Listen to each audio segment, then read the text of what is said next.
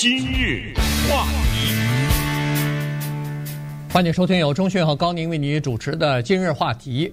上星期五的时候呢，这个呃币圈啊，就是虚拟货币和加密货币这个圈子里边呢，出现了一件大事儿。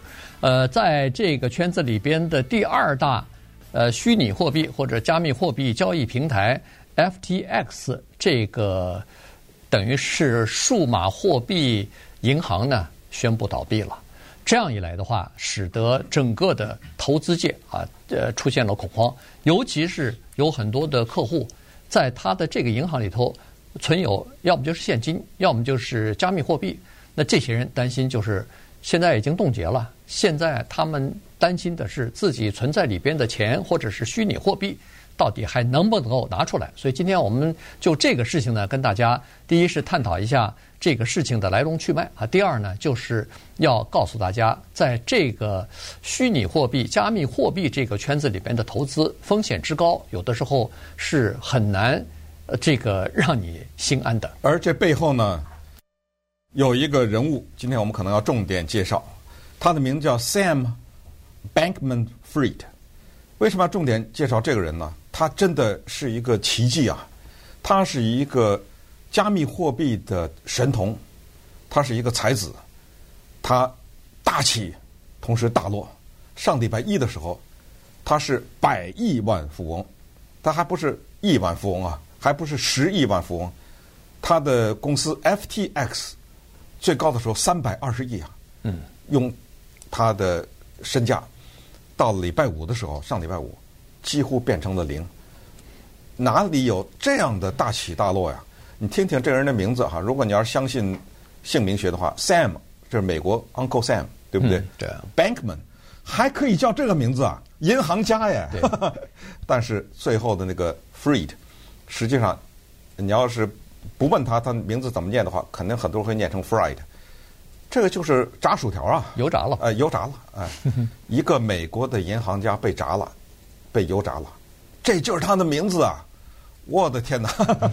你说你怎么说呀？你说，二十八岁成立的这个公司，麻省理工学院的物理数学系的神童，出来了以后成立了公司，两大公司，一个叫 FTX，它叫做买卖存，我这儿可以买加密货币，可以卖加密货币，可以存加密货币，这不就是银行吗？啊，然后呢，我这儿有一个叫做阿拉米达，它这家公司。是专门投资的，对不对？我这银行拿到钱以后，我给我这个那那公司全名叫阿拉米达 Trade 吧，还是什么玩意儿？Research。哦哦，对，阿拉米达 Research 啊，阿拉米达研究中心，听着叫研究，他不研究啊，那是投资的。我拿着你的钱，这儿投点，那儿投点，这不还是帮你赚钱吗？而且这个人，他小的时候就有一个特别高尚的理念，这个在美国的有钱人阶级当中呢。是一种哲学观念啊，叫做 effective altruism，翻译成中文就是高效利他主义。什么叫高效利他主义？就是这些人他们发誓，我穷毕生精力赚钱，而且是说赚大钱，但是全捐啊，我绝不买豪车，绝不买豪宅，绝不买游艇，我赚的钱左手赚右手捐。他是这样一个理念的人，他不是。虚伪的啊，他不是怎么这么说一说的啊，他有庞大的那个慈善机构和慈善捐款。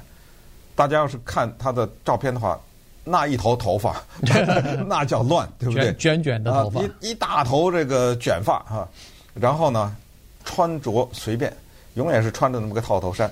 上班的时候，他不管在香港的公司，还是后来搬搬到那个。百慕大吧，还是不不是那个巴哈马，对不对？啊，搬到巴哈马去，还是在美国？他多数情况下是穿着短裤，不穿鞋的。嗯，是这么一个人。我们今天就看一看他为什么在上礼拜突然之间变成这么大的一个新闻人物，然后他的财富瞬间蒸发几百亿，这是发生了什么事情？他今年是三十岁哈，刚才说了成立公司的时候是二十八岁，当然说的成立公司是 FTX 啊，他那个呃 Alameda Research 呢更早一点，大概是二零一七年，那也只不过那他更年轻了，那时候大概二十五岁左右啊，就是呃，大概就是这么这么个情况。那时候他大学毕业之后，就先在华尔街一个投资银行里边工作了三年。三年之后呢，就我们叫下海，然后单干了啊，然后自己成立公司啊什么的，就开始做一些投资啊什么的。主要集中精力呢，就是这个数码和加密货币啊。这个加密货币啊，在就在这个月早些时候，人们还在说呢，在加密货币这么他这个神童啊。居然有人称他为叫做加密货币里边的巴菲特啊！这是福布斯杂志的封面呐，给他的文章啊。对，嗯，所以就认为说这个人了不得啊，这个人以后可能会改变整个的叫做世界的金融体系啊。这是一个了不得的人，有人把他比成巴菲特，有人把他比成那个银行家啊，美国的著名的早期的这种银行家啊，所以呢。你想想看，他在这个币圈里边是享有很高地位的这么一个年轻小子，同时他这个 FTX 是呃第二大哈，全球第二大的那个就是加密货币的交易平台和交易这个银行，而且他捐款确实捐的很多哈。如果你注意一下的话，看那个呃联邦的叫做竞选委员会公布出来的财政数字来看的话，他是今年其中选举。在给民主党捐款、政治捐款第二多的人，捐了不知道几百万还是上千万啊？不知道上亿或者第一，反正排第一的是索罗斯嘛。啊，然后他是他是这么个人，所以他当然还有其他的一些捐款哈，慈善方面的这个捐款，所以他是他是这个这种人哈。他的这个事儿呢，就是说，第一，他是在整个行业当中啊是不太受待见的一个人。所谓不太受待见呢，是因为是这样子。他可能是非常了解，他用钱可以做什么事情。首先，他在华盛顿，他自称啊，自己标榜自己是叫做加密货币界的呃大使，呃华盛顿大使，所以他长期就在这个国会山庄附近啊，就是和这些管理或者是制定法律、管理这个银行界、金融界或者是加密货币呃的这个圈子的这些。呃，制定政策的这些人呢，打交道的，他跟他们的关系特别好。对，这人对他几乎到了勾肩搭背的地步啊。对，呃，跟什么称兄道弟了啊？称兄道弟，跟什么众众议院的参议院的两党都有啊。对，呃，什么金融委员会啊，什么负责监管股市的这个机构啊，等等。我们知道 SEC 嘛，是管股票的，对不对？联邦证券交易什么管理委员会，你知道他在美国政府那儿推一个什么东西呢？你听着特别高尚，叫什么？哎，你看，我们都是做虚拟货币的，管管我们。对，他要推行这样一个机构，联邦政府的机构来监管我们，监管自己啊，这听着很矛盾呢。一般呢，别管，对不对？给我自由，他不。你知道这个就得罪了一个叫赵长鹏的人，这是一个中国大陆的来的，就是后来到加拿大的啊，这么一个移民，因为。赵长鹏有一个公司叫 Binance，不是有个公司叫 Fi，不是不是英文有 Finance 嘛？哎，他把那 F 拿掉，换成 B 叫 Binance。这个是 FTX，就是嗯 SBF 啊，就是 Sam Bankman-Fried 是他的竞争的对手。嗯，这个赵长鹏就认为说，你小子在国会推这个，不就是想管我吗？你不就想变成一家独大吗？你不是就想让打着这个幌子说让政府来监管，是把其他那些小的都给干掉，就弄我吗？所以这个赵长鹏呢，为什么上礼拜造成这个倒闭事件，让这个 FTX 就是赵长鹏做了一个这样。首先呢，他五亿八千万撤资，对，显然就是赵长鹏的 Binance 这公司的名字好像叫嗯币安，好像叫货币的币，安全的安。这个币安公司呢，把我在 FTX 的五亿八千万拿走。你知道，当一个公司做这个动作的时候，其他人在银行存钱的人吓到了，哗哗哗的上礼拜取钱呐，对，猛取，取到最后取不出来。现在说是有十亿美元的，就是在这个投资天才的银行里的钱没了。呃，说这个化为乌有，找不到。那如果你是那个存钱的人，你这个叫天天不应，叫地地不灵啊。呃，如果你在那儿有个，我咱不说几百万了，就是几十万。就现在就一个通知告诉你没了，你怎么着呢？我现在就宣布破产了，所以这儿很大。然后就是这个神童呢，一看这个情况急了，就是哎这样吧，赵长鹏，呃，你你把我买了算了。呃，赵长鹏好吧好吧，看你可怜我买了你。哎，这个消息一传出去，没几天哦不买了我又。哇，这一来一往，你上礼拜折腾了大了。今日话题。欢迎继续收听由中讯和高宁为您主持的今日话题。这段时间跟大家讲的呢是上个星期五、啊、爆雷的呃一个这个公司 FDX 啊，这个是呃这个加密货币圈里边的一个呃就是等于是呃加密货币的交易平台啊，或者说是它的一个呃买卖存储的这么一个加密货币银行吧。呃，它这个。爆雷之后呢，那就在整个的加密货币的这个圈子里边，就引起了非常大的反响。首先是很所有的加密货币基本上全部下跌啊。根据这个，因为别人并不知道这个影响会有多大，后面的涟漪效应效应可能会呃牵扯更多的人出来，有很多人可能在这个银行里边投资，那最后打水漂了，这钱拿不出来。也也可能会影响很多的这个投资人哈，所以这个消息反正现在最后的这个情况还没有完全呃公布出来，但是人们已经知道这个情况是非常糟糕的。呃，对我们的这个看直播的有一些呃观众呢，他在这方面还是挺有研究的哈，至少是挺了解的，说是呃没有 FDIC 的担保啊什么的是没有保障的，确实是。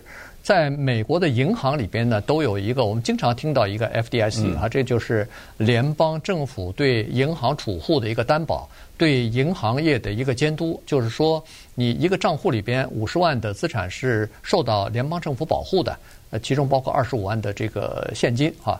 就是说，哪怕银行倒闭，你如果存的现金不到二十五万的话。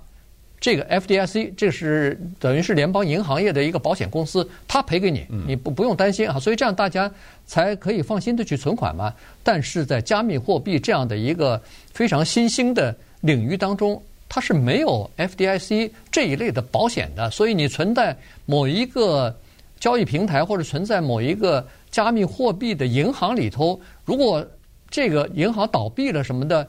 那你真是没地方叫天天不应啊！没没没有法律保护你，可以让你把这些存的这个加密货币拿出来啊！对，这样你就看到了这个人叫做 Sam backmanfried 这个人他的动机了哈，就是说他为什么拼命的把钱花在游说华盛顿，就是他希望得到政府的某种认可。我们知道很多的茫茫大众是不理解虚拟货币的，根本不理解它是怎么运作。可是当你听说，哎。美国政府有一个机构是专门管这个的。美国政府呢有一个类似于 FDIC 这种啊，如果你在这儿存的钱你要赔的话，那么政府怎么怎么样赔你？大大的增加了这种货币的合法性，所以他在推动这个东西，他是很聪明的。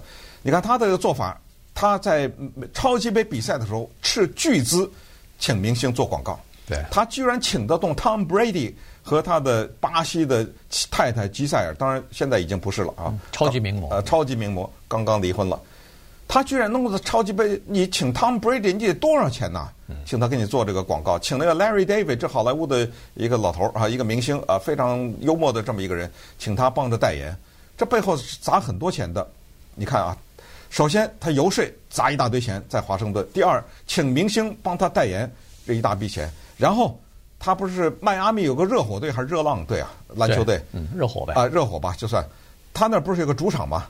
嗯。咱们这不是有也也是过去 Staple 现在 Crypto.com 对。哎，那个冠名 FTX 体育场这个冠名，然后美国棒球职业大联盟的里面所有的裁判都穿带上 FTX 这个字样的衣服。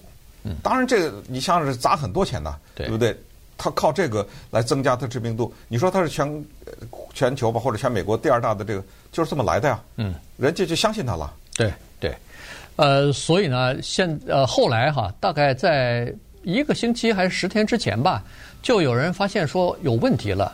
他的另外一个公司啊，Alameda Research 啊，就是人们就发现说，哎呦，他的这个账面上啊，有八十亿的这个叫做。贷款就是呃，他的这个信贷啊，是来自于 FTC，是来自于他这个 FTX，他自己本身发行的一种虚拟货币。嗯。那等于是自己印钱，呃，交给他的那家投资公司去做抵押去了，做担保去了。嗯。那实际上这个如果要是被别人说我要换钱的话，你是很难换得到的。原因是后面没有任何的抵押的东西啊，你哪怕是用。这个呃，比如说比特币之类的，那还算好一点。当然最好是现金，可是没有。再加上人们突然发现说，他从这个 FTC，就是他的储户那儿，又拿了不少钱，大概现在说至少是六亿啊，还是十亿啊，就放就放到他的那个呃刚才说的阿拉米达哎 Research 这个交易公司当中去进行交易去了。那这个是非常不负责任的一种呃做法哈，拿人家储户的这个存在你这儿之前去做有投机生意或者是有冒险有风险的这个投资，这个是非常糟糕的。所以当时就发现有问题了。那么这个问题刚才说了，呃，当那个呃就是币就是币安公司的那个呃赵姓的男子最后说我们要撤资的时候，一下子就引发了挤兑风潮，所以他弄不过来了，于是。你看，在上星期五的时候宣布破产。那现在他要求国会呃制定法律的这些人说对他进行调查。现在真的司法部的什么证券交易委员会的所有的人都开始对他的这两家公司开始进行调查，看看到底有没有什么违法的行为。